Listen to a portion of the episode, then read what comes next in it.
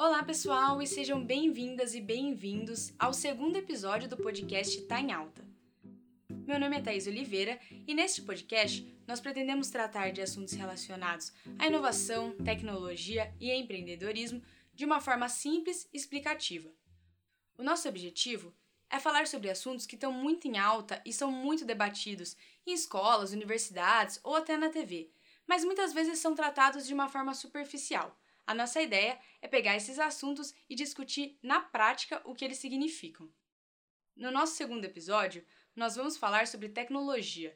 Tecnologia é uma palavra que está em alta atualmente, mas que na verdade nunca saiu de cena. E por isso, nesse episódio, eu vou comentar não só sobre como que as tecnologias mudaram o mundo, mas também comentar sobre as suas aplicações na sociedade e falar um pouco também sobre as suas relações com a ciência. Para começar o assunto, eu trouxe a origem da palavra tecnologia. Ela vem do grego tekne, um verbo que significa fabricar, produzir ou construir, que se une ao sufixo logia, que também vem do grego logos, que quer dizer razão. Então, tecnologia significa a razão do saber fazer. Não é novidade que a tecnologia está em todo o nosso redor. E ela está presente desde a Idade da Pedra, moldando as relações sociais, econômicas e até políticas do homem. Para nós conhecermos um pouco sobre esse desenvolvimento tecnológico, eu convido vocês a nós fazermos uma viagem no tempo. Nosso ponto de partida são os períodos paleolíticos e neolíticos, que duraram há cerca de 2,7 milhões de anos até 4 mil anos atrás. Nessa época, a tecnologia tinha somente o objetivo de atender às necessidades do homem nômade. E esse homem nômade, ele não usava tecnologia com base em pesquisas ou conhecimentos científicos, como a gente já pode imaginar, né? Mas ele usava a partir de experiências do dia a dia. E aí ele criava lanças, machados, coisas para ele subsistir. Quando o homem se fixou na Terra, ele passou a desenvolver outras ferramentas, como o arado e a roda. E a roda pode ser considerada também uma inovação. Se você quiser saber quando uma tecnologia, um equipamento, enfim, é de fato uma inovação, você pode conferir o primeiro episódio da série Tá em Alta, que fala sobre inovações. Dado o recado, vamos seguindo aqui na nossa viagem no tempo. O próximo período que a tecnologia se firmou foi na Idade Média, já no regime do feudalismo, que era um regime rural que se baseava na forte obrigação entre servos e senhores feudais. A tecnologia nessa época esteve presente dentro dos feudos através dos artesanatos. E o desenvolvimento tecnológico que aconteceu nessa época era a partir dos teares manuais e das máquinas de costura. Só que, como a gente sabe na história, o sistema feudal começou a fracassar. E assim, essa atividade artesanal que era realizada dentro dos feudos migrou para as cidades. E é dentro das cidades que a tecnologia começa a ter um objetivo diferente. Isso porque ela começa a ser mais atrelada a relações sociais e econômicas.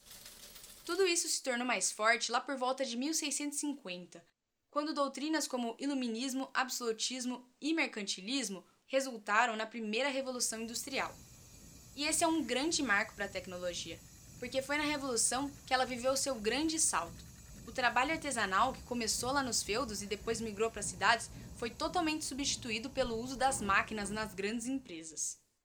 E toda essa mecanização só foi possível porque a tecnologia proporcionou a mudança do uso da energia hidráulica, que era obtida a partir da água, para o uso da energia que movimentava as máquinas a partir do vapor, que usava o carvão como matéria-prima. A mecanização provocada pela tecnologia não só mudou o tipo de o tipo de energia que se usava na época, mas também causou uma maior produtividade para as indústrias e provocou um grande avanço do desenvolvimento científico e tecnológico. E essa revolução marca o tempo em que a tecnologia realmente se torna parte do sistema capitalista.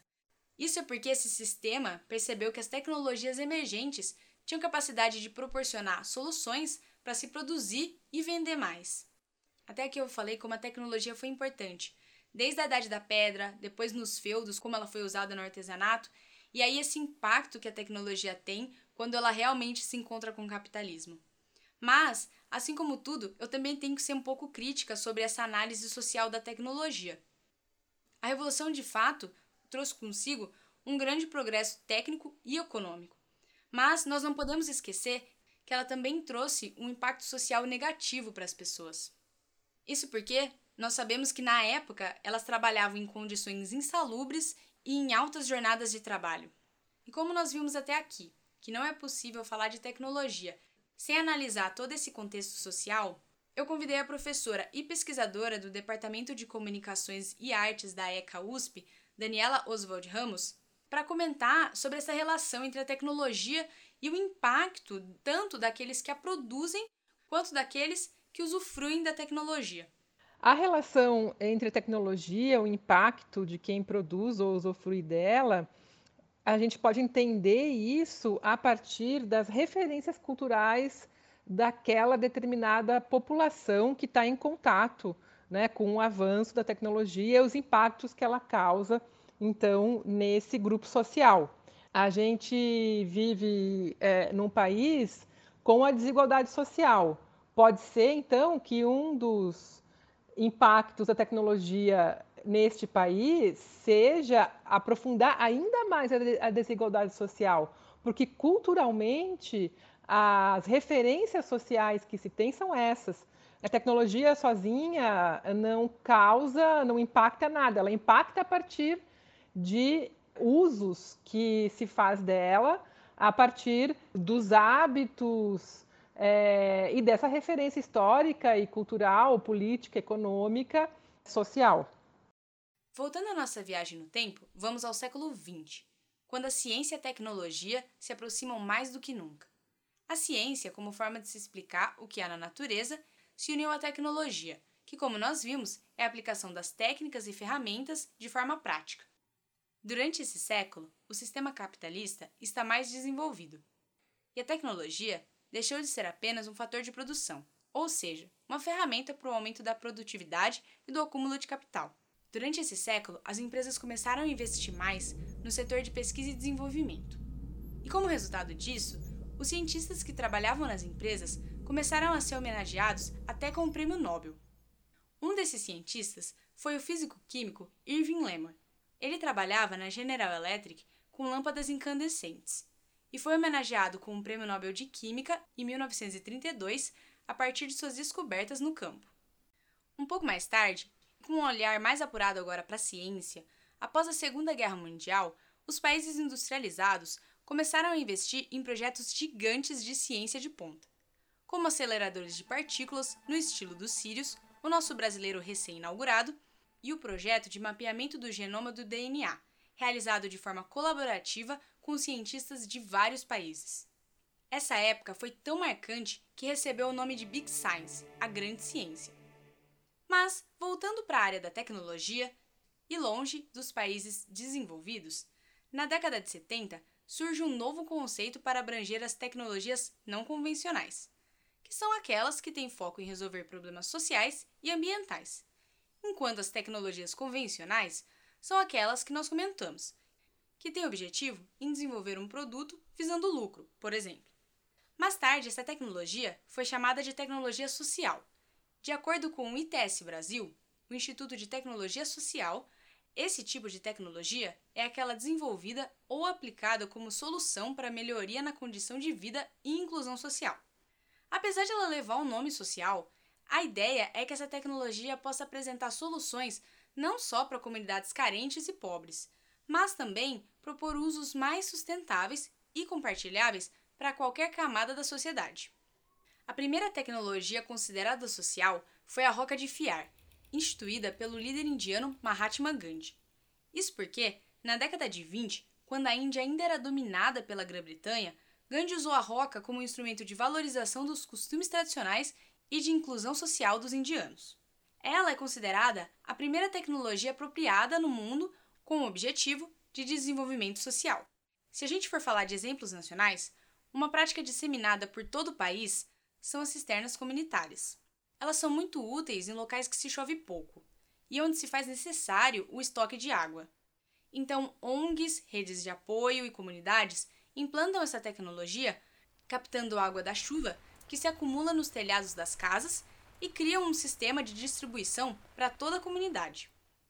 E é muito interessante que as pessoas não se beneficiam somente do produto dessa tecnologia, mas elas fazem parte da construção da cisterna, elas querem acompanhar o funcionamento dela e elas também acabam desenvolvendo as relações sociais entre os membros das comunidades.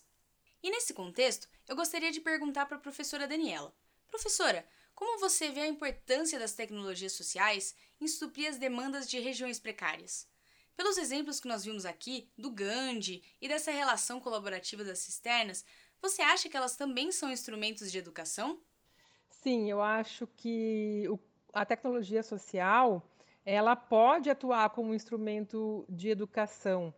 É, e até a gente pode pensar na engenharia reversa da tecnologia social, que é aprender sobre as necessidades daquela comunidade para conseguir desenvolver, implementar, prototipar, testar determinada tecnologia social, né? Então, um, e introduzir essa nova tecnologia social nessa comunidade, o que é uma maneira de educar também. Então, eu acho que a educação ela se relaciona com a tecnologia social desde o ponto de vista da implementação dela e entender para que, que ela serve a partir de quem a estará usando, né?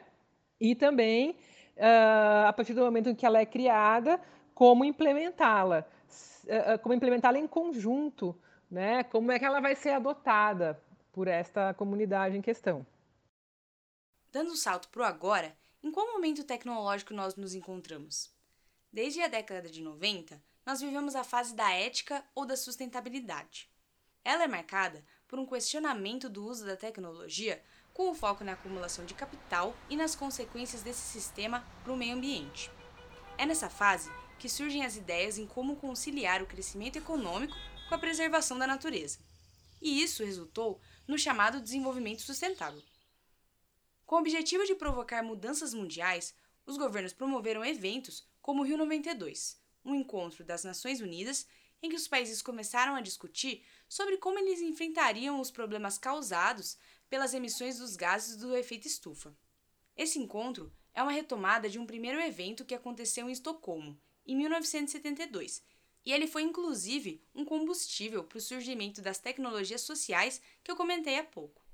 Apesar das diversas convenções, os países ainda não conseguiram diminuir de fato as emissões desses gases e impedir, por exemplo, a extinção de espécies de animais. Professora Daniela, na situação em que o planeta se encontra, Existe alguma tecnologia realmente limpa? E se sim, é possível usá-la de forma sustentável para reverter as consequências de séculos de incentivo ao consumo e produção sem limites? Sobre o uso de tecnologias limpas, eu acho que isso vai depender de um design sustentável para essa tecnologia. Né? Então, seria uma produção em conjunto com é, a área do design, porque pensar uma tecnologia é, de certa forma, desenhar o uso, ter de antemão uma visão sobre o impacto e como minimizar se pode ser negativo ou não, e, de novo, em que cultura ela está inserida, né? em que tipo de sociedade essa tecnologia está inserida. Então, eu acho que é possível pensar se em uma tecnologia limpa se houver um design social para isso. Bom, Nesse episódio, nós fizemos uma viagem pelo tempo. Olhamos o poder da tecnologia de impactar as relações sociais e mudar o mundo. Compreendemos que ela não é guiada somente pelo avanço da ciência e do conhecimento, mas também por interesses sociais e econômicos. E apesar de esse fator econômico ter deixado de herança um mundo de produção sem limites, vimos que ainda é possível pensar em tecnologias e sistemas que sejam sustentáveis. Ah, e se você quiser saber mais sobre os assuntos tratados, você pode conferir os artigos que eu peguei como referência. Anota aí. Tecnologia, buscando uma definição para o conceito, de Verasto, da Silva, Miranda e Simon. Análise da revolução da tecnologia, uma contribuição para o ensino da ciência e tecnologia, de Hain e Wise. E por último, The Objectives of Technology Policy, escrito por Pavitt. Esse podcast foi escrito, produzido e editado por mim, Thais Oliveira, e faz parte do trabalho de conclusão de curso da especialização em jornalismo científico do Laboratório de Estudos Avançados em Jornalismo da Unicamp, e tem orientação da professora Simone Paloni. Eu espero que vocês tenham gostado de conhecer mais sobre esse lado social da tecnologia. Nos vemos no próximo episódio. Um abraço e até mais!